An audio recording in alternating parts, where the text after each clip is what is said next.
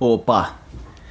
Então, começar a falar sobre esse sobre esse jogo maravilhoso que eu tô aqui nas minhas primeiras exatas olhando aqui no relógio no relógio interno do game 20 horas e agora vai fechar 2 minutos dentro do jogo, que é o Octopath Traveler. Eu sou o Cirano, esse aqui é o Ciranoid Podcast e nós vamos começar essa série aqui nossa, olha, aí, olha, olha o cara falando, quem vê pensa que tem mais gente. O cara já, tem, já tá num nível suficiente de, de esquizofrenia para tá falando sozinho num microfone. Agora já tá se intitulando como mais de uma pessoa, né? Era só o que faltava. uh, bom, voltando ao tópico principal, Octopath Traveler.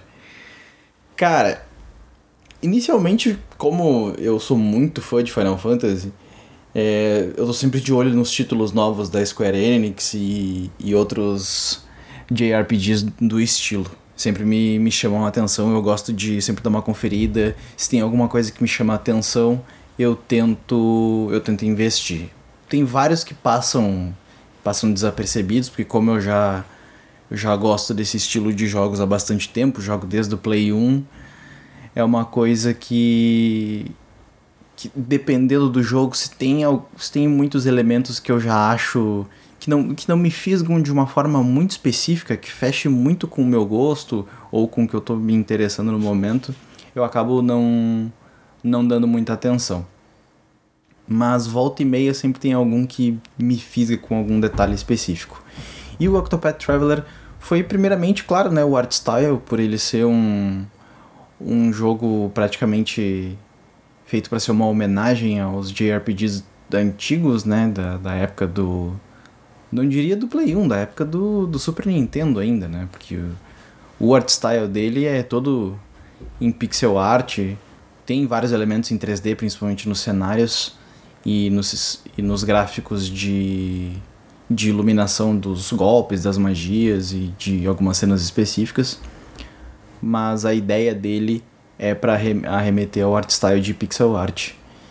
E fora ele ser um jogo muito bonito, a trilha sonora é incrível, foi outra coisa que me fisgou assim que eu vi o primeiro trailer. E passei um bom tempo com ele na, numa gaveta, sem dar muita bola, porque ele foi lançado inicialmente pro Nintendo Switch, mas depois quando ele saiu para PC, eu já fiquei de olho ali quando eu tivesse a oportunidade de, de jogar. É, eu joguei ele durante um tempo, depois, como eu ainda estava concluindo um outro, um outro, um outro RPG, que no caso esse é mais de, de aventura, mais de. É, focado em personagem, que era o Kingdoms of Amalur, o, o remake barra remaster que fizeram, que, era, que é o Re-Reckoning, com esse nome horroroso. Ele não dá para dizer que é um, um grande remaster ou, ou remake, porque ele adicionou poucas coisas ali de, de qualidade de vida, não, não é um, um, uma, um remake completo do jogo, assim. Ele foram algumas opções ali de qualidade de vida que foram melhoradas, foram adicionados alguns modos, tem uma uma, uma coisa que eu usei que foi muito boa que dá para te mexer na, na profundidade da câmera em relação ao personagem. Isso melhora um pouquinho, dá para te afastar mais, tu consegue enxergar melhor a ação e os, da onde os inimigos estão vendo. Melhor dizendo, da onde, um, da onde os inimigos estão vindo. Mas consegui concluir esse jogo, pelo menos, é, digamos assim, a minha vontade. E tava jogando só o Final Fantasy XIV, esporadicamente jogando Monster Hunter World experimentando um jogo aqui, outro ali, mas não estava me achando em alguma coisa que fosse preencher o, o, o vazio que eu estava no momento. E daí eu, bom, tava jogando Final Fantasy XIV e recentemente eu comecei a upar uma classe que é, que é uma classe limitada do Final Fantasy XIV, que é o Blue Mage. Ele é um conteúdo diferente das outras classes, uh, que ele ele é focado, para quem conhece, no caso, o que significa Blue Mage em Final Fantasy, ele é um mago que ele foca em copiar as habilidades dos inimigos, dos monstros e de bosses específicos e tal. Essa mecânica ela tá presente em vários Final Fantasies, eu não tenho certeza em qual que ela come... em qual Final Fantasy que ele começou, mas é uma classe bem antiga já.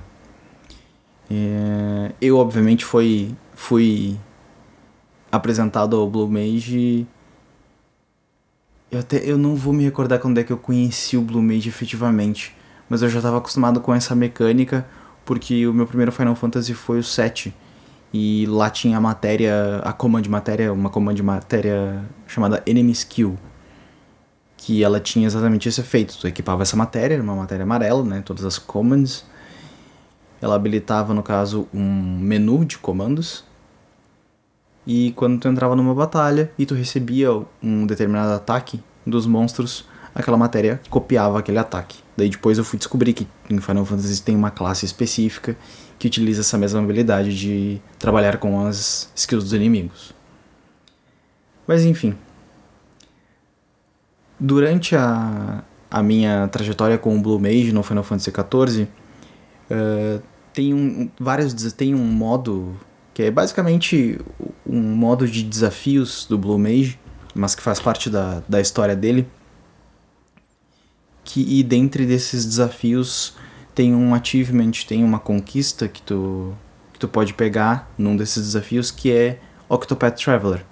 Eu não sei exatamente se é uma referência direta ao Octopath Traveler jogo, eu ainda eu não fui atrás, não sei se é tão específico assim, porque o Blue Mage já montaria, é, digamos assim, que é especial dele, que para te conseguir no Final Fantasy XIV tu precisa é, concluir várias raids que são bem difíceis com uma com uma composição toda feita de Blue Mages, uh, tu tem acesso a uma montaria que é o Morbol ou Malboro, depende de qual Final Fantasy que tu pode conhecer, que é basicamente uma planta carnívora com vários tentáculos.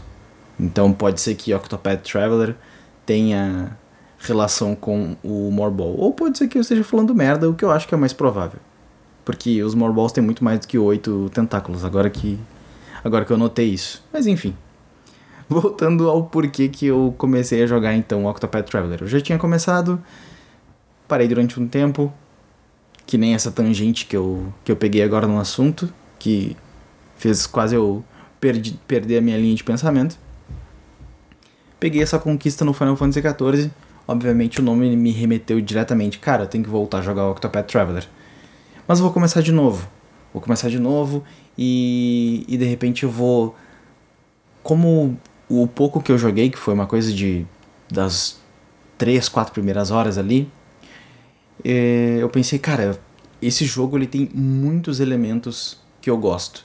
Eu vou manter um, um arquivo de primeiras impressões segundas, terceiras, enquanto eu for avançando no jogo. E essa vai ser a primeira parte. Dá para fechar um. Posso dizer, acho que eu posso colocar numa primeira parte em específico que eu cheguei numa parte interessante do jogo, aonde aonde eu posso, onde além de ter uma ideia boa sobre vários aspectos do jogo, é, também eu vou iniciar uma, um ciclo que que provavelmente vai ser interessante para um, um segundo momento para fazer um segundo um, um, segundo arquivamento dessas minhas impressões. É, bom, começando então, né, quase 10 minutos de introdução falando bosta. O, o jogo ele começa com a opção de, de, de escolher entre oito personagens, por isso Octopath Traveler. E daí ele te apresenta ali então um mapa do, do continente onde tu vai efetivamente viajar, né? Para conhecer não só esses personagens, mas também todos os locais desse, desse continente e como essas histórias vão se entrelaçar. Uma crítica que eu vi é que, inicial, pelo menos inicialmente, ela parece bem fundada de que não tem motivo específico para os personagens andarem juntos. Eu acho, pelo menos a impressão que eu tô até então, que não vou dizer que não precisa, seria interessante se tivesse um motivo específico para eles se ajudarem. Mas não é uma coisa tão necessária, porque a impressão que eu tô tendo até então do Octopath Traveler é que o jogo ele é sobre o continente. Ele é meio que a mesma ideia que o, que o George Martin colocou no, no Game of Thrones. Que eu não assisti a série, eu não sei se a série dá essa impressão. Mas nos livros, o, dá para ver claramente que a, tanto é que a, a, forma que o George Martin conta a história né, é através de crônicas narradas pelos personagens. E não só pelos principais, tem personagens secundários que têm crônicas às vezes só deles. E tem personagens que têm tipo uma, duas crônicas, mas daí, claro, os personagens mais principais, eles têm várias crônicas durante vários livros, né? Uh, e o Octopath Traveler, ele me lembra o, o, o, formato do Game of Thrones em crônicas nesse sentido, porque além do fato de tu poder escolher por qual personagem tu vai começar a história, e tu vai é, viajando pelo continente e conhecendo os outros personagens, é, tu tem a opção de inicialmente quando tu chega na cidade aonde a jornada daquele personagem vai começar, tu tem a opção de ver o background, de ver o background dele ou não. Claro que eu, obviamente, vi o background de todo mundo, né? Nesse background é como se fosse o tutorial daquele personagem, né? Onde tem uma mini dungeon com uma mini boss fight e, e tu tem a introdução da mecânica daquele personagem, que cada um dos oito personagens tem uma, uma ação fora de batalha que é específica dele, que é uma, uma característica específica dele. Eu vou entrar mais em detalhe conforme eu for falando conforme eu for falando de cada um dos personagens. Mas então tu passa por esse tutorial e basicamente tem uma, uma conversa super breve, super simples, aonde aquele personagem que tu tá conhecendo olha pro teu personagem que chegou nele ou pro grupo, né? E, e pergunta: ah, eu vou fazer tal coisa, você quer me acompanhar? Ah, obrigado por me ajudar. Uma coisa bem genérica, bem simples mesmo. E daí aquele personagem entra pro teu grupo e tu vai usar os personagens que tu já tem e aquele personagem novo pra concluir a primeira parte da, da história daquele personagem e poder seguir adiante. Fazer efetivamente o primeiro capítulo da história dele, né? Porque esse é outro ponto. A história ela tá dividida em capítulos que cada personagem tem e esses capítulos estão espalhados por várias localidades, por várias cidades, enfim desse continente. É, bom, inicialmente eu comecei a história com a Hanit, que ela é uma, uma caçadora, que ela tem... Deixa eu até abrir o jogo aqui. Diminuir um pouquinho o volume para não me distrair tanto. Que ela é uma caçadora.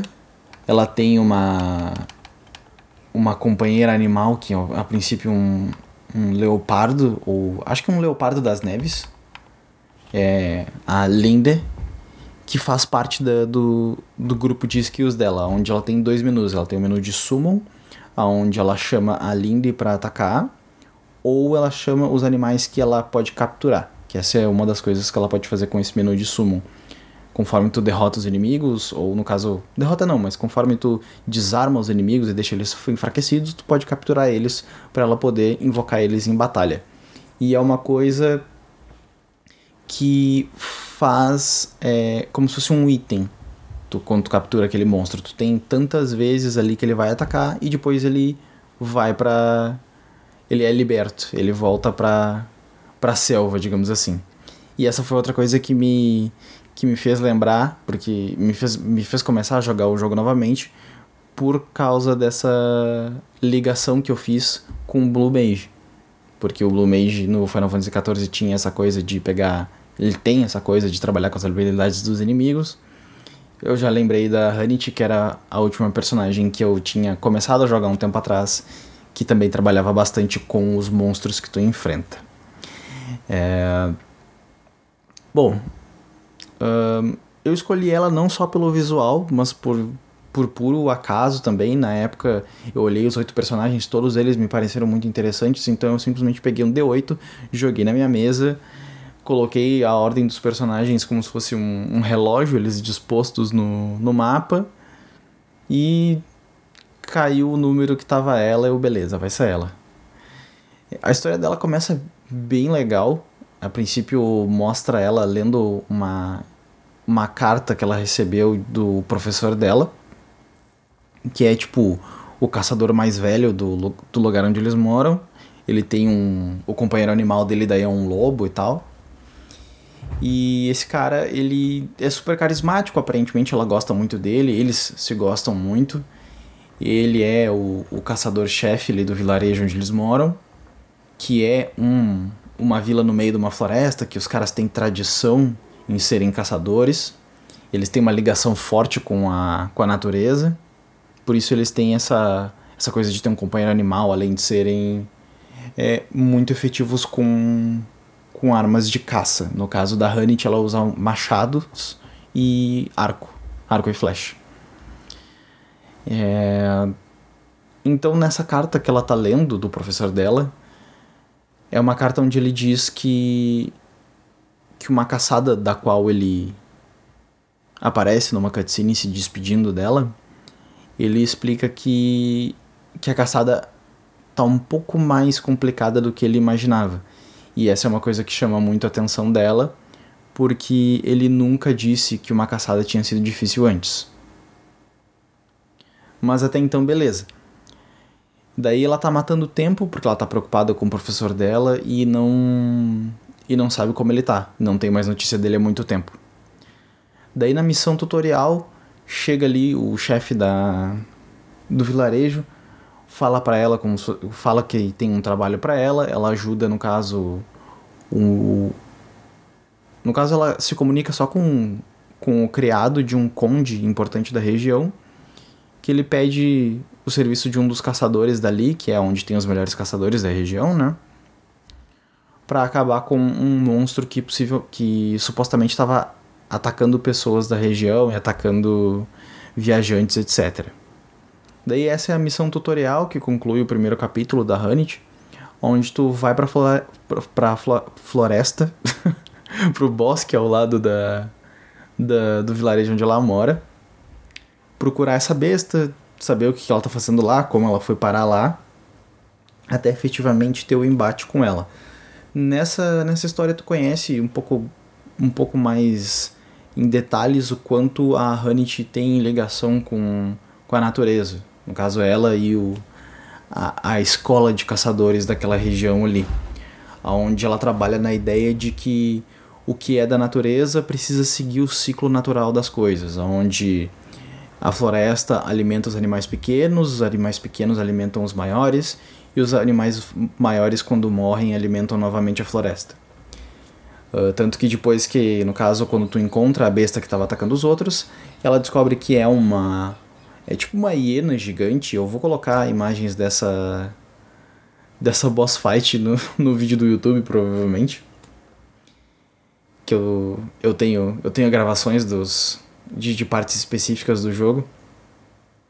Tô fazendo para tentar ilustrar um pouquinho conforme conforme eu for avançando nesse nesse jogo.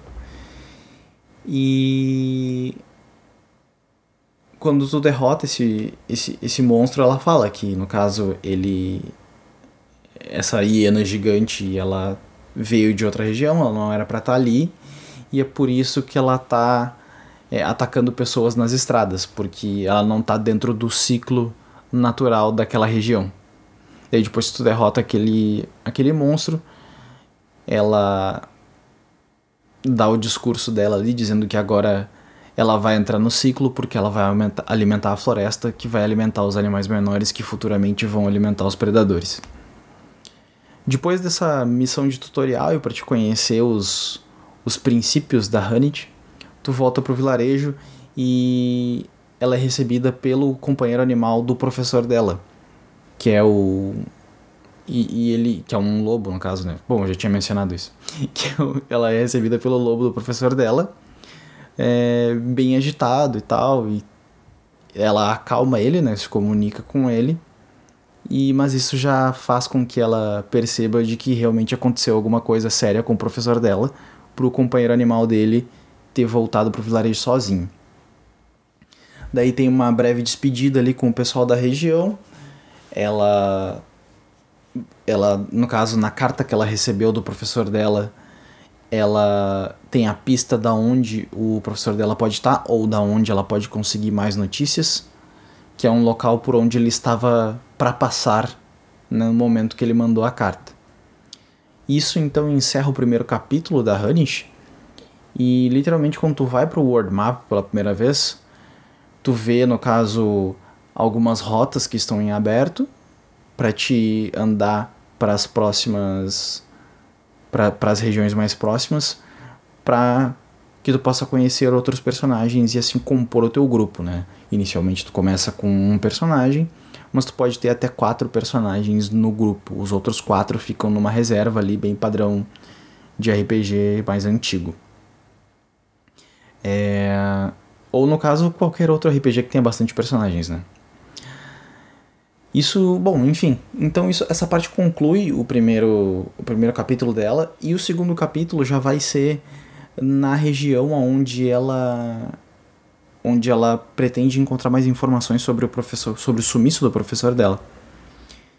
E tem uma discrepância grande de níveis, onde tu termina o primeiro capítulo ali, vamos dizer, eu não me lembro exatamente com, com em que nível eu terminei, mas pelos outros personagens que estão mais fresco a memória, normalmente termina o primeiro capítulo ali em torno do nível 11. E o segundo capítulo já vai para nível 20 e alguma coisa. Então tem uma tem um bom espaço de tempo onde tu realmente vai precisar fazer outras dungeons, fazer bastante batalha, fazer bastante leveling para poder tu continuar a história daquele personagem específico. É, claramente o jogo deixa em aberto, agora fazendo voltando ao ponto que eu levantei inicialmente sobre a semelhança com Game of Thrones, essa é uma das coisas que deixa engatilhado de que a história principal não é sobre um personagem específico, é sobre todos e como esse reino e os lugares por onde eles passam influenciam nas histórias deles. Porque muitas vezes esses personagens vão ter capítulos nas mesmas cidades. Ou não. E tu pode é, não, não recortar os personagens. É totalmente, é totalmente conforme a, a tua opção. Inclusive, é uma coisa que eu não testei, porque eu queria. Porque eu pretendo jogar com todos os personagens, né? Mas eu fico me perguntando se os monstros não escalam para baixo. Porque, por exemplo, quando, quando eu comecei com um personagem, o, a primeira boss fight é só com um personagem. Mas daí quando eu fui pro segundo personagem, com a Hanit já no grupo, né? A boss fight já teve o boss principal, que era no caso relativo àquele personagem novo, mas ele já veio com mobs, já veio com, com unidades menores que ele poderia chamar para ajudar ele. Então eu me pergunto se se tu pode, por exemplo, terminar o jogo só upando um personagem só. Dá bastante trabalho, o grind vai ser bem chato, acredito eu, bem chato. Mas eu acredito que dá para fazer. Mas enfim. É, sobre a Honey é basicamente isso. Eu gostei muito da personalidade dela. Ela é uma caçadora berés e tal. E, e a dubladora dela é a dubladora da Tracker, do, do Monster Hunter World, que é uma personagem muito legal lá. Que é uma, que é uma ex-pesquisadora. Ex-pesquisadora não, que é uma pesquisadora mais velha, da velha guarda da, das expedições no Novo Mundo. E ela ajuda bastante ali o, o protagonista e o, e o núcleo de protagonistas na, no Iceborne. Mas enfim, depois da Hunt, então eu continuei indo para a esquerda ali, em sentido anti-horário. E o segundo personagem que eu acompanhei a história foi o Therion. Que ele é um ladrão. Ele. Até deixa eu olhar aqui pra ele. Abrir o journal aqui.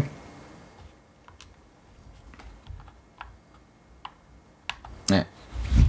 O Therion ele tem uma. ele tem uma história engraçada Que ela, ela, começa, ela começa de um jeito que eu achei que. Eu achei que ia ser de um jeito e na conclusão do primeiro capítulo foi para um, pra um, um plot twist que eu sinceramente não esperava. Eu não imaginei que ele fosse ter uma história com esse sentido. Porque os personagens, pelo que eu já pude ver, agora concluindo o primeiro ciclo de primeiros episódios de todos eles, cada um deles tem uma uma história de um estilo um pouco diferente um do outro. No que, por exemplo, a Hanit tem essa coisa de salvar alguém, de, de ir atrás, de ter esse. O gatilho dela é esse mistério de o que, que aconteceu nessa caçada perigosa aí com o professor dela. E de tu ir atrás para tentar salvar o cara, ou, ou saber o que aconteceu, pelo menos. Uh... Ah, um ponto interessante também. Na, nessa história da Hanit, tu tem já a introdução a, aos Knights Ardente, que é os Cavaleiros Ardentes, ou Cavaleiros Ardentes, whatever, Knight Ardente, que que são cavaleiros que eu fui conhecer depois só na história da última personagem que eu recrutei. Mas a princípio é uma ordem de cavaleiros bem específica, que no caso tem uma cavaleira que tá junto com o professor da Hanit. Esse, esse foi um ponto importante que eu notei.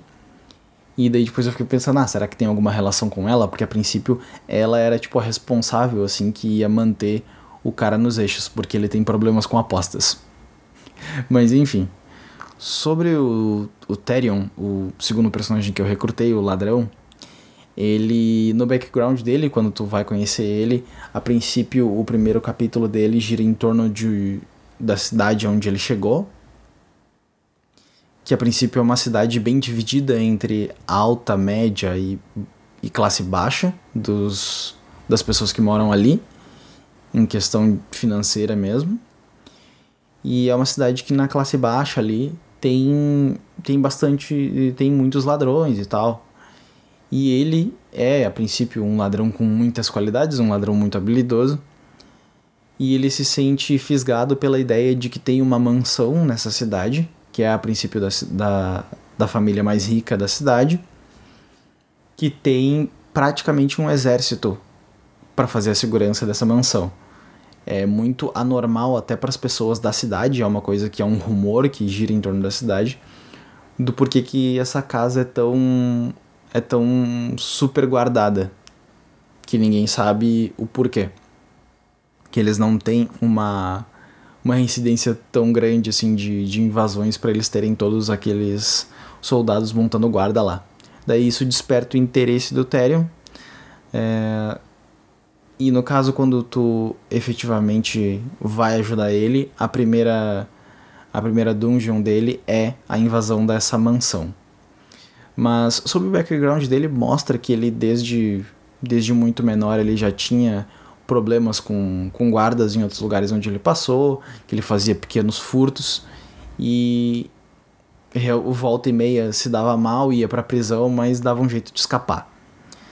Ele tem um pequeno problema ali com, com alguns ladrões da região que tentam ir atrás dele para se juntar com ele para invadir a mansão lá importante mas ele renega esses caras por causa do passado dele, porque no background dele ele conheceu um, um outro menino, no caso, dá pra ver que ele tem mais ou menos a mesma idade, que é um menino chamado Darius, quando ele foi, quando ele teve um problema, foi preso, ele, ele literalmente tá na cela, e daí na cela tá esse menino chamado Darius, que também foi preso por, por roubo, e eles criam uma aliança ali entre eles, quando eles fogem da, da prisão, a princípio, a, a princípio eles têm essa coisa de ladrão infantil com sonhos, de que eles podem fazer o que eles quiserem, que eles ainda vão poder ter muitos tesouros continuando no caminho deles porque eles são muito, bom no, muito bons no que eles fazem.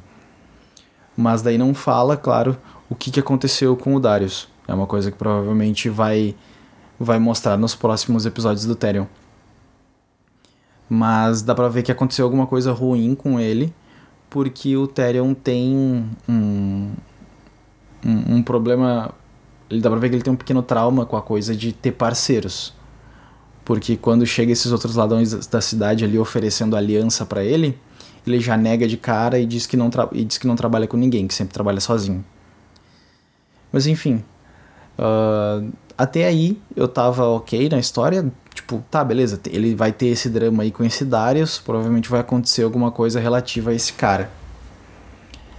Da... Só que daí tem esse, esse pequeno twist que, que já me fisgou um pouco mais no game, porque quando o, o Therion junto com, com o teu personagem inicial, ou no caso, se iniciou com o Therion, quando vocês fazem invasão na, na mansão, depois de passar pelos guardas, aquela coisa toda, tem uma sala principal com uma joia esférica num pedestal junto de outros três pedestais que estão vazios.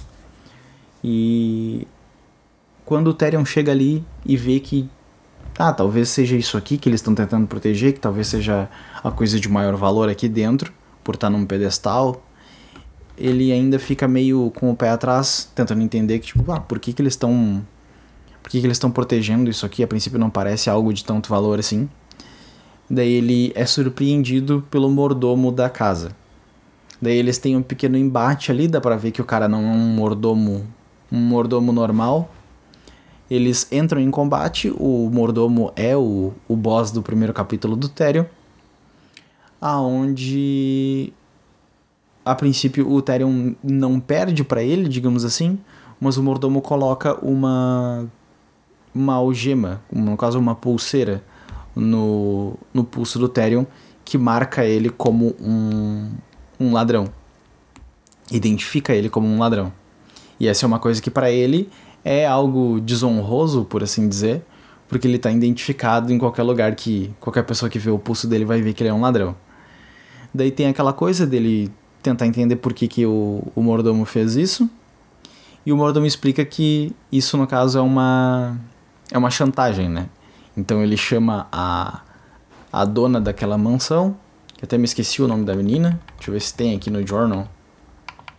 Heathcote é o nome do, do mordomo. Ela é a Cordélia. Cordélia Ravos. É, Cordélia Ravos.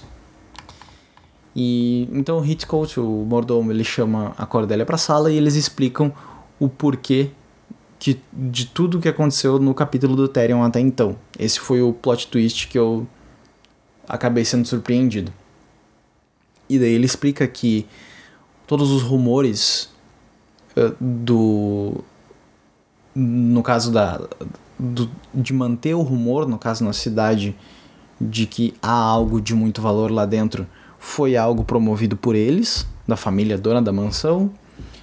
É, o motivo pelos qual, pelo qual eles têm vários guardas lá é para oferecer um certo desafio, porque eles queriam alguém com as habilidades do Therion. Alguém furtivo e com inteligência suficiente para passar por todas essas todas essas armadilhas, todas essas defesas para conseguir o que eles querem. Que no caso, uh, segundo eles, existem quatro Dragonstones, que a princípio são objetos de poder, que eles não explicam, não entram muito em detalhes do que que poder eles têm, mas tem um com eles ali e outros três a família Ravos perdeu, ou foram vendidos, ou foram traficados, enfim. E eles precisam de alguém com as habilidades do Therion. Eles estavam esperando alguém com as habilidades do Therion para conseguir essas outras três Dragonstones de volta. E essa é a, é a chantagem, né? Eles fazem o Therion ir atrás dessas, dessas Dragonstones para no fim, quando ele concluir a missão dele, tirar a, a pulseira que marca ele como, como um ladrão, que para ele, no caso, mostra como se ele tivesse perdido, como se ele tivesse sido pego, né? Como se ele fosse não tão habilidoso assim como ele, como ele mesmo se considera. Uh, ele é um personagem, ele não é o meu tipo de personagem, porque ele é literalmente o cara mais furtivo, mais cheio de si e tal, mas ele não deixa de ser legal.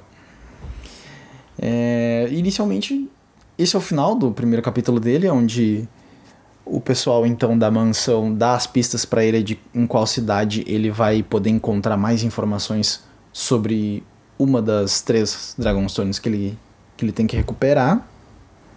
E tu parte então é, para mais uma viagem para tentar chegar nessa, nessa cidade onde ele vai conseguir mais informações sobre essa, sobre essa Dragonstone.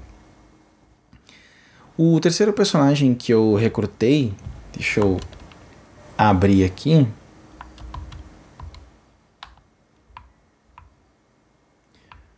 O terceiro personagem que eu recrutei foi o Alfin, que é um dos personagens que eu mais gostei também. Eu gostei daí no caso. A Hanit é. Eu acho que eu não tenho um favorito ainda. Mas a Hanit com certeza tá um dos que eu mais gostei. O Alfin também. Porque ele é um, apo um apothecary, ele é um farmacêutico. Ele vive numa, num vilarejo bem pobre, assim, bem afastado. E dá pra ver que ele. Não diz exatamente, ele, eu acho que ele perdeu os pais dele por uma doença que aconteceu algum tempo atrás.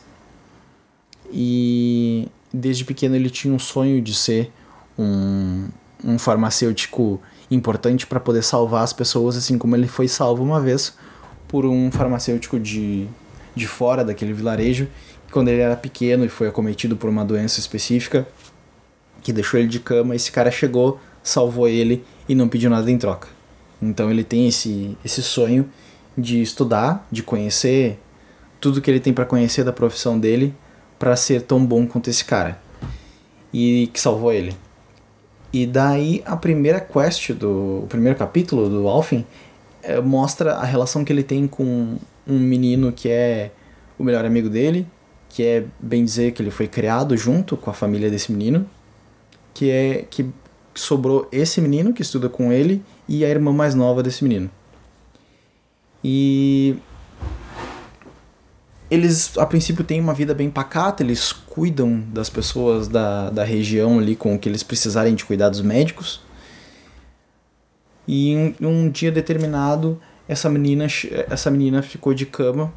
A princípio começou a ter febre, com todos os sintomas de que teria sido envenenada. E daí a primeira a primeira a primeira quest, por assim dizer, principal do Alfin, é ele indo atrás de tentar de descobrir onde ela foi envenenada, com uma amiguinha dela que sabia para onde essa menina foi.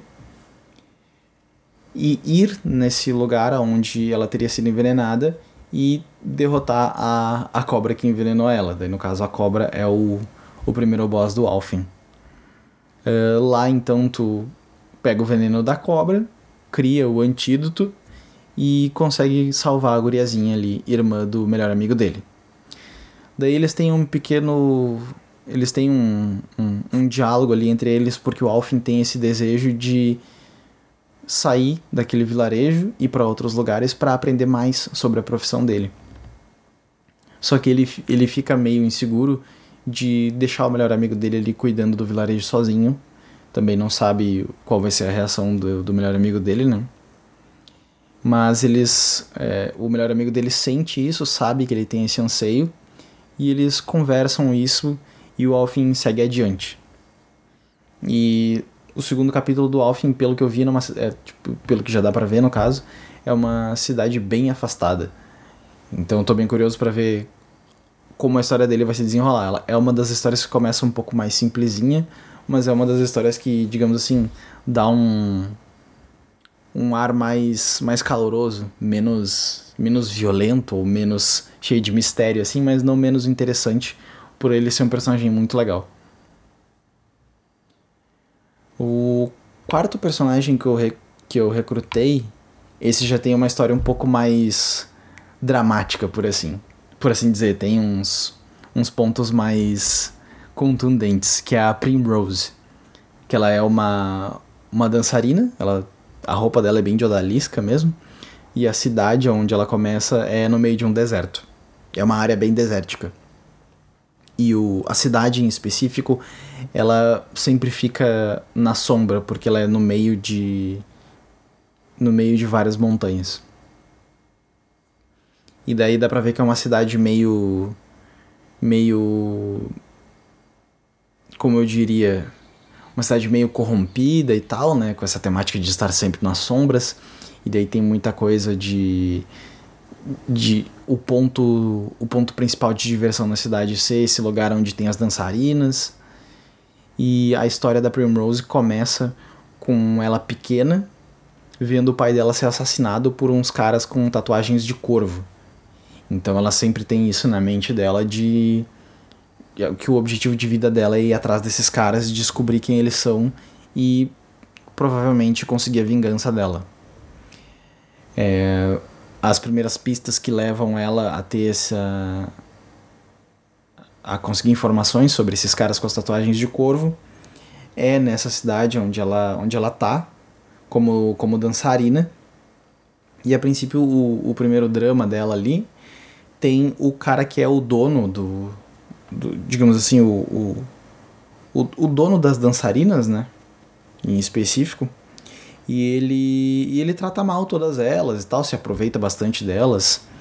Ele tem uma relação super possessiva e, e, e super errada com a Primrose, onde ele fica fazendo muita tortura psicológica com ela, dizendo que ele ensinou tudo que ela que ele ensinou e que ele deu tudo que ela tem, não sei o que, e bate nela.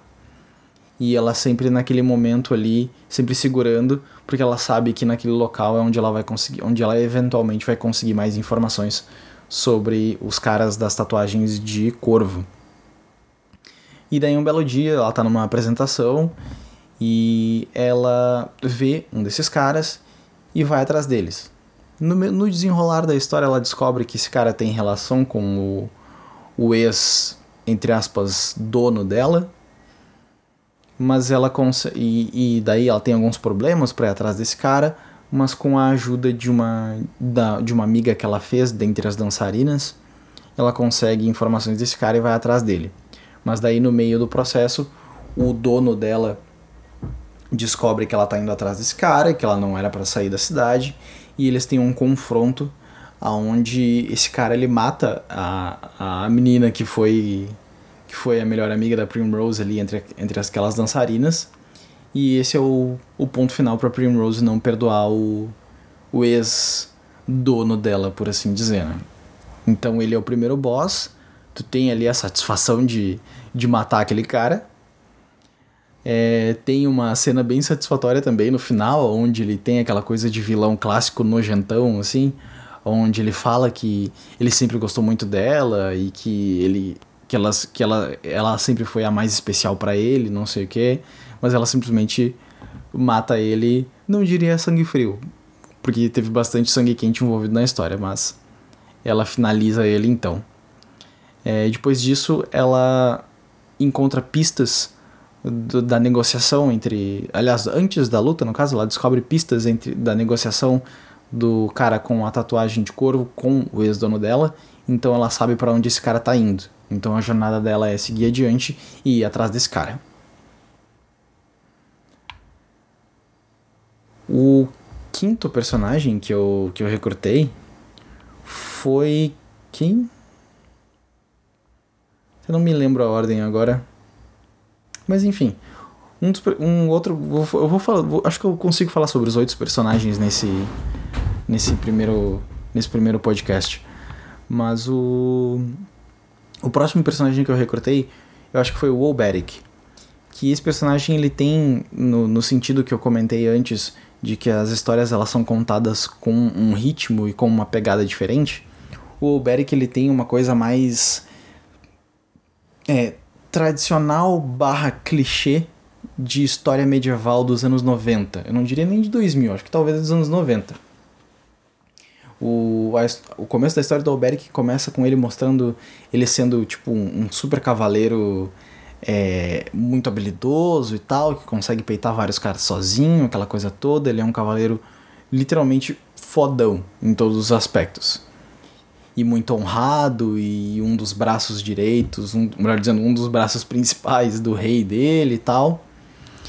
E no meio de, um, de uma batalha específica, ele vê o rei dele ser morto por um dos caras que ele tinha como um dos maiores companheiros ali dentre os cavaleiros principais daquele rei. Eles têm um duelo, um duelo breve, A princípio ele é levado ao no... ele, é... ele é nocauteado e esse cara vai embora. Quando o Beric volta a si e tal, é... eles aparentemente o, o, o rei já tá morto.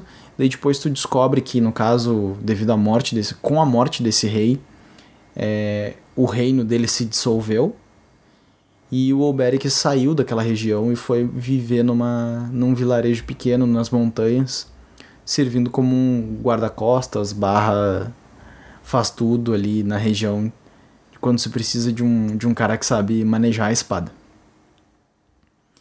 É bem aquela coisa clássica dos anos 90 também, quando o cavaleiro fodão tenta encontrar paz e sossego, os problemas vêm até ele, né? O vilarejo onde ele mora é atacado por uns bandidos. O vilarejo pede ajuda dele. A princípio, um menino que tem ele como. É, tem a visão de um pai nele, porque o pai dele morreu na guerra. E ele é criado só pela mãe dele. Esse menino é sequestrado. Daí tu vai atrás dos caras, não só para proteger a vila, mas também para salvar o menino que tem o Alberic como exemplo. A primeira dungeon é essa, onde tu tem um confronto direto com, com o líder desses desses, desses bandidos que é o boss principal. É, dá pra ver que esse cara, ele, apesar de ser um bárbaro, ele tem. ele sabe manejar a espada quase como um cavaleiro e percebe também que o Olberic não é só um, um guarda de vilarejo qualquer, não é só um mercenário qualquer. Daí o Olberic, no meio da luta, percebe que a, que a espada que ele está usando era conhecida dele e que era a espada do, do companheiro que ele tinha como um dos cavaleiros principais lá do reino que ele protegia. E daí ele fica mais, mais motivado ainda a derrotar esse cara para conseguir informações e tentar entender de onde é que ele tirou aquela espada e se ele sabe o paradeiro do cara que teria matado o rei deles. É, na derrota, quando tu eventualmente derrota esse boss, esse cara fala o que ele sabe sobre o, o sabe aonde ele conseguiu a ele entrega de onde ele conseguiu a espada que foi do próprio ex-companheiro do Oberic, e, e que foi em, em, tal lugar, que obviamente eu não me lembro agora de cabeça.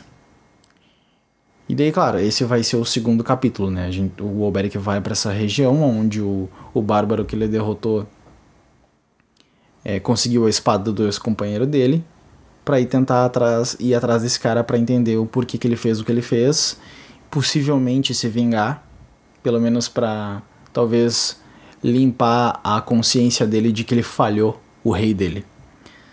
Na conclusão da história daquele vilarejo, ele tem a separação dele com o gurizinho, que tinha ele como exemplo e tal. O gurizinho fica ali naquela motivação clássica também de, de história dos anos 90 medieval, de que ele vai querer ser um cavaleiro tão forte quanto o Alberic para um dia eles poderem é, se enfrentar novamente e enfim, toda aquela coisa de querer ser um cavaleiro honrado e e forte.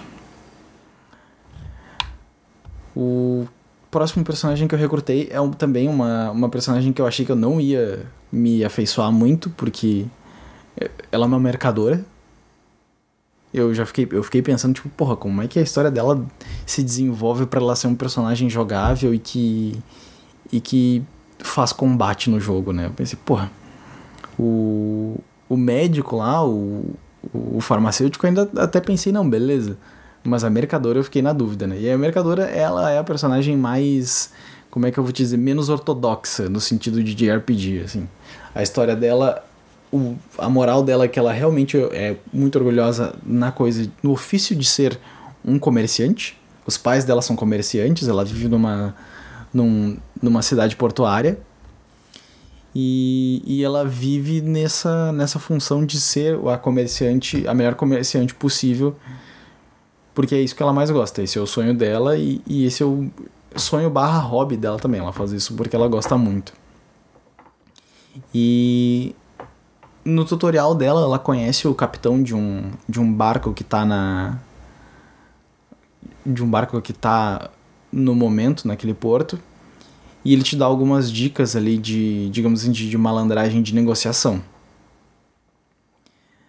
É, tu tem aquele breve momento ali de tutorial com ela, e logo depois tem uma cena de chegar uns piratas na região, chegar uns piratas na cidade, melhor dizendo, e que esses piratas começam a tomar as coisas ali do, do vilarejo, como é um, um porto afastado, que não tem uma guarda principal nem nada do gênero, os caras chegam ali, tomam as coisas das pessoas, ameaçam todo mundo e vão embora.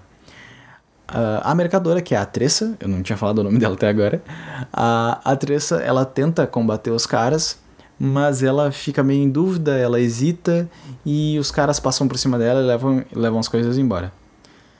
Daí então ela tem a ideia de tentar resolver o problema e recuperar as coisas das pessoas sem combate. Ela vai lá, coloca um sonífero num vinho, oferece o vinho pros caras lá no esconderijo onde eles estão, no covil onde eles estão. Os caras dormem, ela invade lá e quando ela tá para pegar as coisas para levar de volta, os caras acordam e daí tem um combate específico. Isso literalmente é a primeira dungeon e o primeiro boss são os, os piratas principais. Quando tu derrota eles, eles cercam ela, mas daí o, o capitão de um dos barcos que literalmente ajudou ela no começo, que mostra o tutorial do jogo de como tu vai jogar com essa personagem, ele aparece lá e salva ela dos piratas. Daí ele se apresenta como um pirata super importante, que até deixa eu ver aqui se eu, se eu pego o nome dele. Vai ter aqui no capítulo da da Tressa. Vamos ver aqui.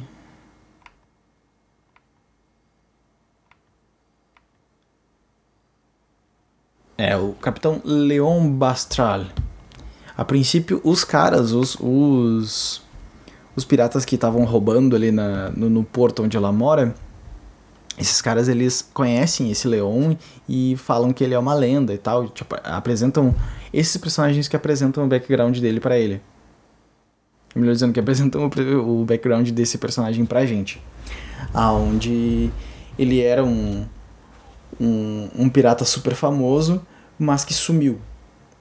E daí esse cara, então, quando tu conclui ali aquele combate, o Leon explica o que aconteceu com ele pra, Tressa e fala que ele deixou os dias de pirataria para trás e virou um comerciante no barco dele tem vários tesouros e tal. Ele fala ele fala para ela que ela merecia uma recompensa pelo que ela fez por ter tido coragem o suficiente para enfrentar os caras, para recuperar as coisas do pessoal do porto. E a recompensa que ela escolhe é um diário. A princípio ela não sabe de quem é, que foi escrito só até metade, mas é um diário que conta histórias de alguém que viajou por várias regiões do continente. Não, não dá para saber ao certo se esse diário é do Leon. Acredito que é uma coisa que vai ser revelada ainda nos próximos capítulos da Tressa. Mas a ideia dela é basicamente essa, onde ela conheceu o, esse cara que deixou de ser um pirata e virou e virou um mercador. E ela tem essa motivação de ser a melhor mercadora que ela pode ser. Então ela se despede dos pais dela, um pouco a contragosto, porque ela fala que ela quer conhecer outros lugares trabalhar com outros produtos e, e descobrir outras técnicas de comércio, acredito eu. Acho que vai ser o objetivo dela. É, mas inicialmente é fazer viagens para para preencher aquele diário que ela pegou como prêmio e colocar as impressões dela lá. Viajar por vários lugares, conhecer várias coisas e fazer vários negócios, ter várias oportunidades de negócio pelo continente todo. Ela tem uma ela tem essa história menos, menos ortodoxa, menos ortodoxa, por assim dizer. Parece essa coisa menos. menos. de combate, mas não. Mas não me deixou menos curioso para saber onde é que essa menina vai parar. E também para saber se o Leon, que salvou ela, vai aparecer novamente. O próximo personagem que eu recrutei foi. Deixa eu voltar aqui. Ah, foi o Cyrus. Esse é um dos personagens também que ele tá lá no meus, no meus principais. Dos que eu mais gostei. Tanto, tanto o personagem em si é muito legal, quanto a história. Quanto o capítulo inicial dele também teve um, um twist interessante. A princípio ele é um gênio, ele é um mago, ele é literalmente o, o Black Mage da, do, do grupo. As skills dele são todas de magias elementais em área. E a princípio ele é um gênio. A, o lugar onde ele mora é um, uma, um reino, ou melhor dizendo, uma cidade focada numa, numa biblioteca muito importante. E a, a família principal ali da região é a família fundadora dessa biblioteca. Então eles têm um, um foco em estudo e, e acúmulo de conhecimento muito forte na região onde Cyrus mora. É, basicamente a primeira quest dele mostra o que ele faz no dia a dia dele, que ele é um professor de duas meninas herdeiras da família principal que que mantém a biblioteca da cidade. É, que não dá para chamar de biblioteca exatamente, é praticamente como se fosse uma universidade, tem aulas lá além do, da biblioteca específica. Na verdade, são dois prédios diferentes, na verdade.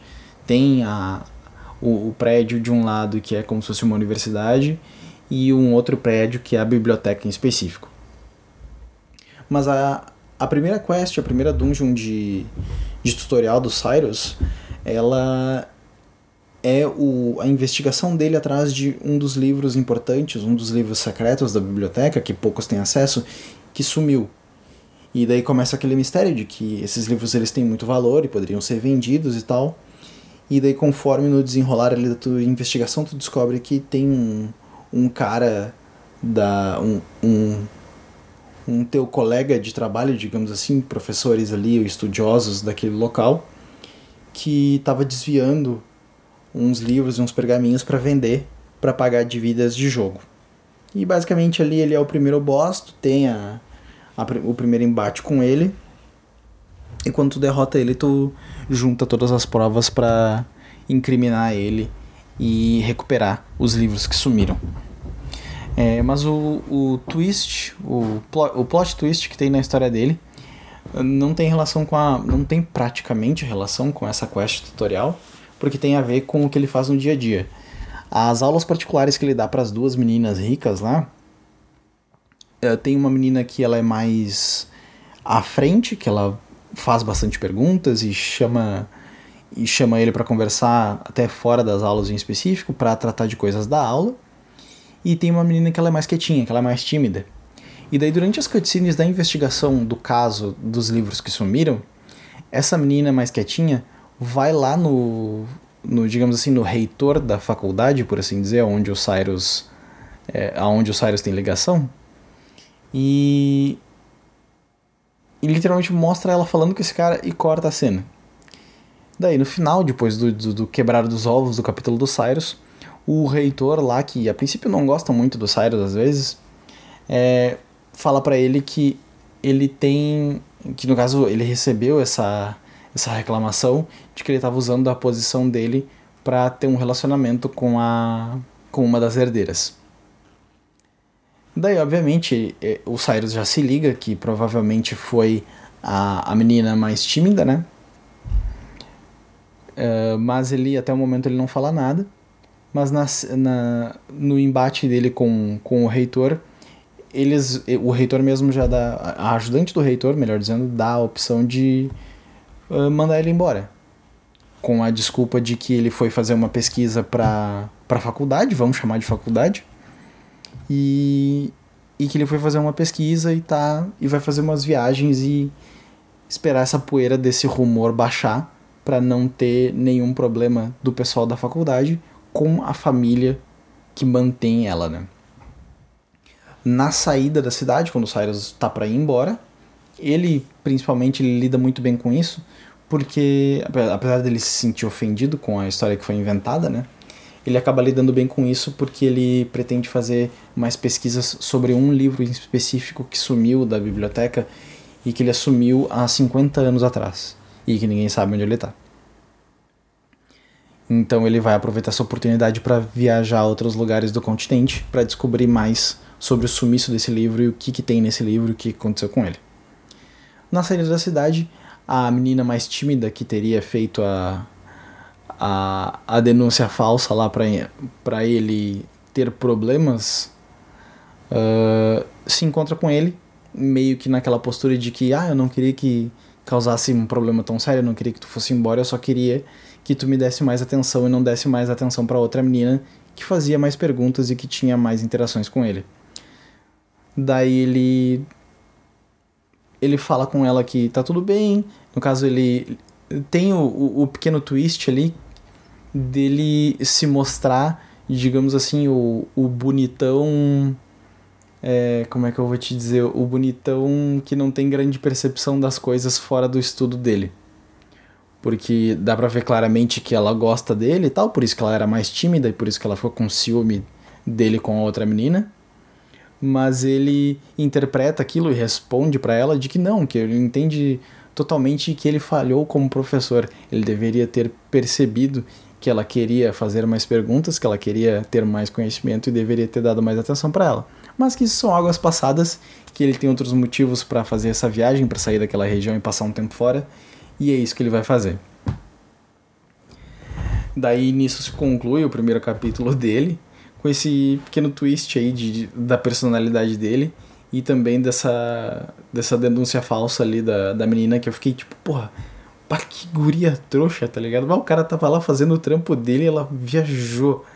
Daí isso me fez me fez ter uma, uma afeição pelo Cyrus de que, tipo, o cara tá fazendo dele. Ele tá, ele, ele, ele tá fazendo o caminho dele, ele tá fazendo tudo certo. E, tipo, tô curioso para ver aonde a história dele vai levar. E o que mais essa personalidade dele meio gênio que não tem muitas é, não tem muita percepção social onde é que onde é que isso vai levar ele. O a próxima a próxima e última personagem que eu que eu concluí foi a Ophelia que a princípio eu acho que na abertura meio que dá a entender que ela é para ser a personagem que é para te começar o jogo, né? Mas porque ela é a primeira que aparece. Mas ela é uma sacerdotisa que vive numa região numa na região mais uma região mais ao norte, que tem neve pra caramba, aquela coisa toda. Deixa eu me ajeitar aqui. Já tá me dando um pouco de calor de estar tá falando por uma hora. E Pô, agora eu tô longe do microfone, o áudio vai ficar estranho, né? Porra, parei.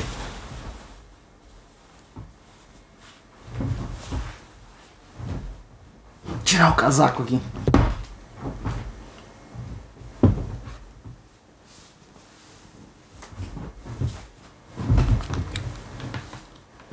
Porra, bicho. Tá, beleza. Voltando. A Ofília. Um, ela vive numa região mais ao norte, então. E ela é uma sacerdotisa de uma religião. Deixa eu pegar o nome aqui, cara para dar pelo menos um contexto, porque eu vou contando as histórias sem dar nome nenhum específico, mas também, tudo bem, isso é só uma memória, é só um, um, um arquivo um arquivo pessoal para eu, eu lembrar disso, com essas referências eu já vou lembrar, não preciso dar os nomes específicos. Mas ela, ela tem essa, essa ela é uma sacerdotisa dessa, dessa religião, então que os caras louvam a, a primeira chama, uma, uma chama que salvou a humanidade numa suposta guerra dos deuses. Onde parece bem essa coisa do, do Prometeus, assim, que ele salvou a humanidade trazendo o fogo dos deuses para os humanos é, se aproveitarem do, da criação do fogo. É, a história dela ela é um pouco mais padrão, que nem a do Alberic, assim. Parece bem essa coisa mais clichê de JRPG antigo. Mas eu, eu acho que eu achei ela um pouco mais charmosinha. Não só. Não, eu não diria pelo início. mas porque eu tô curioso aonde é que a, a história da Ofília vai, vai avançar para contar mais detalhes sobre não só essa religião, porque no, não só essa religião, mas também a, a, as origens de como essa, religi essa religião influenciou o continente como um todo. Por quê? Uh, essa religião ela não tem só a parte dos sacerdotes ali, ele tem os cavaleiros. E a cavaleira, daí voltando lá para o começo, a cavaleira que estava com o professor da Hanit, da caçadora, era uma cavaleira, uma Knight Ardente, que são os cavaleiros dessa religião que a Ofília pertence como sacerdote. Daí isso me chamou a atenção, meio que fechou o ciclo da história. Foi um dos, dos pontos que amarrou o, nó no primeiro ciclo da história. E eu pensei, bom, acho que é um. Tá chegando o momento onde eu posso gravar um, um, um, um bom pedaço de informações para arquivar as minhas impressões sobre esse jogo. Mas enfim, o passado da Ophelia, então, ela é uma menina que ela ficou órfã e ela foi adotada pelo arcebispo daquela religião ali. É, esse arcebispo ele já tinha uma filha. É, eles têm uma tradição nessa religião que acontece de 20 em 20 anos, onde um sacerdote escolhido ele normalmente da linhagem do arcebispo, ele passa por um, um desafio que é ir numa caverna sagrada lá deles, interagir com a primeira chama que eles chamam, né, que é no caso a fonte da religião deles, e com essa chama acender é, piras em outros lugares do continente, para, digamos assim, abençoar a Terra como um todo. É, ela tem, no caso, esse. Esse o, o, drama da Ofília começa porque ela é uma órfã, foi adotada pelo arcebispo, que ele tá ficando velho, tá ficando meio doente. E a pessoa que iria fazer essa peregrinação é a filha do arcebispo. É, no caso, a irmã adotiva dela. Aonde essa irmã adotiva dela começa a mostrar sinais de hesitação, porque o pai tá ficando doente, tá passando mal, tá ficando de cama, e ela não queria ficar longe do pai nos últimos momentos dele. E no caso, a Ophelia vendo isso, né, e amando muito os dois, ela se coloca na situação de não pedir permissão para ninguém, nem falar para a irmã, mas para a irmã dela. É, e ia na, entrar nessa suposta caverna sagrada que, era, que a irmã dela era para entrar e tomar para si a primeira chama e fazer a peregrinação no lugar da irmã dela, para a irmã dela poder ficar com o pai delas. E é isso que ela faz. A primeira dungeon da Ofília é basicamente isso: é tu entra na caverna, enfrentar os bichos que tem lá, fazer o desafio, enfrentar o guardião da da da primeira chama. Daí ela tem, no caso, um, um encontro com a divindade ali da primeira chama que tem um nome, que tem um nome legal, que é tipo um nome de um de um cavaleiro. Deixa eu ver se eu se eu encontro o nome aqui no no journal. Ah, aqui, ó. A Elfrix. É, a Elfric. A El, é a Elfric.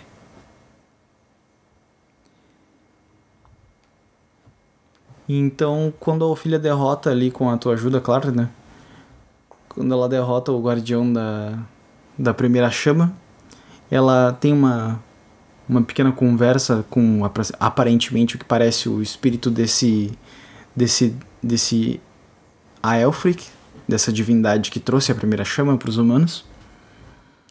E ela pega uma lanterna, armazena essa primeira chama e está pronta para começar a peregrinação. Ela volta para a cidade. A princípio tá todo mundo meio preocupado com ela ali. E nesse meio tempo, claro, o, o pai delas passou mal de novo, tá de cama, aquela coisa toda, que é quando ela decide que vai tomar o lugar da irmã dela para deixar a irmã dela com, os pai, com o pai delas, né? Então ela entra nessa conversa, revela que revela o que ela fez, mostra a lanterna. Nisso o pai delas fica é, meio preocupado, mas também orgulhoso da, da filha dele pela decisão que ela tomou.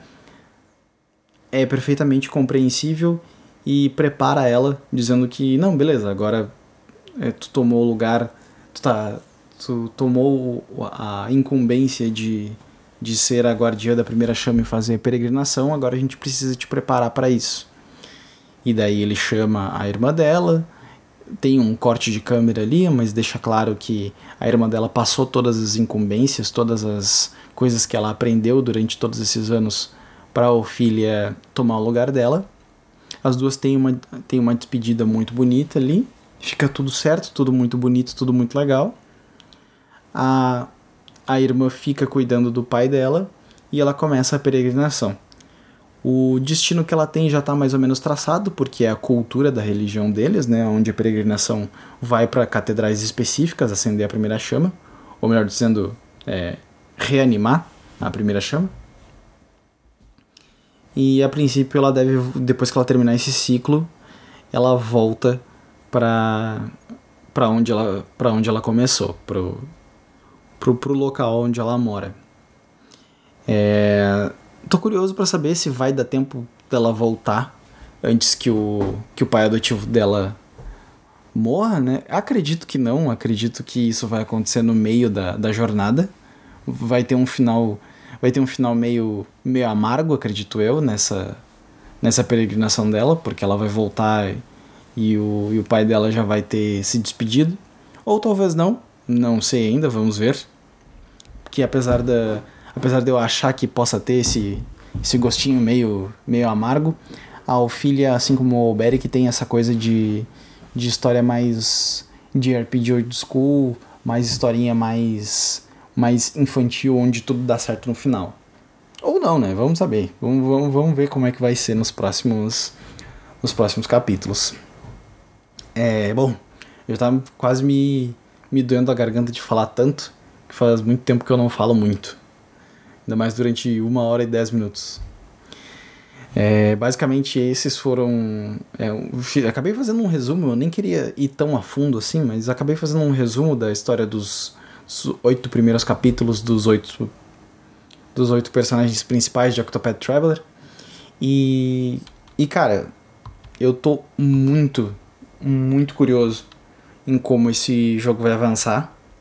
É, eu passei agora, entre ontem e hoje, indo em algumas rotas laterais para upar os personagens, porque como eu fui indo atrás de todos os personagens e desbloqueando todos eles, ou melhor dizendo, recrutando todos eles, eu não acabei não upando muito, eu tava no mínimo de nível possível. Então eu achei umas rotas laterais ali mais ou menos do nível possível para poder grindar um pouquinho, conseguir níveis e já começar o capítulo 2 dos primeiros personagens. É, nesse momento que eu tô falando eu consegui, eu tô ali a minha Hanit tá no nível 24 e o Therion tá no nível 21 e a Primrose tá no nível 20. Os dois primeiros capítulos dois, por assim dizer, que eu vou fazer vão ser do Therion e da Primrose. Que eles estão numa região ali próximos e que eu acho que eu consigo chegar. Quer dizer, na realidade, olhando no mapa aqui agora, eu não sei se eu vou conseguir chegar no da Primrose. O do Therion eu já conseguiria chegar na cidade de boa. Mas a rota pra, pra cidade. A, a rota que eu tô vendo aqui no mapa que dá para chegar na cidade do segundo capítulo da Primrose tem uma área de nível 45, que eu simplesmente não vou conseguir passar. Vou ver se eu consigo achar uma outra rota para chegar na cidade dela, ou se eu vou para outra cidade fazer o capítulo de outro personagem. É, mas o do Therion é certo, o do Therion eu já tô na cidade aqui, o nível indicado para fazer o segundo capítulo do Therion é 22, o Therion já tá no nível 23 aqui para mim, então já vou começar assim que possível a, o, o, segundo capítulo da história do Therion e ver aí o que, que ele vai conseguir de informações ou se ele já vai recuperar já uma das Dragonstones. E também estou curioso para saber como é que é o futuro dessa história dele. O que, que essas pedras podem influenciar no futuro e quais as relações que ela, qual a relação dele com elas, se o que, que ele que, que ele vai fazer com elas ou não, em que em que problemas que ele vai se meter nessa jornada aí de recuperar as, as pedras para para a família Ravos. É, bom, acho que basicamente isso. Já falei muito mais do que eu, do que eu deveria, do que eu imaginava que eu ia falar, como eu já comentei. É, a ideia desse primeiro registro, desse primeiro podcast, é, é as minhas impressões desse primeiro ciclo do Octopath Traveler, da conclusão dos oito primeiros capítulos. É, repito, tô adorando, tô muito empolgado em ir para frente e, e continuar continuar vendo onde as histórias desses personagens vão vão dar. Se se entrelaçarem no futuro, conforme a, a crítica que eu ouvi de que elas talvez não se entrelacem, para mim tá tudo certo, porque o mundo em si é muito rico. As interações de alguns personagens, de alguns NPCs, as referências que eles dão de outras regiões que tu passa e que são importantes para outros personagens são muito legais. Dá pra ver que o, a lore desse jogo foi muito bem escrita. E. enfim, todas as referências dele, de todos os JRPGs que eu já joguei, é, me dá muito prazer jogar esse jogo. E. E acho que por enquanto é. é já dá pra concluir por aqui. Já tô falando bobagem, já, já tô me repetindo. Já vou para uma hora e quinze. Eu queria fechar em uma hora, mas enfim. Vou tentar ser mais objetivo nos próximos, nos próximos episódios e não. Não me repetir tanto, não gaguejar tanto, se for possível. Mas acho que é. São, são os primeiros passos. Eu acho que os primeiros vão ser todos assim, infelizmente. É, por enquanto é isso. E, bom, até mais ver.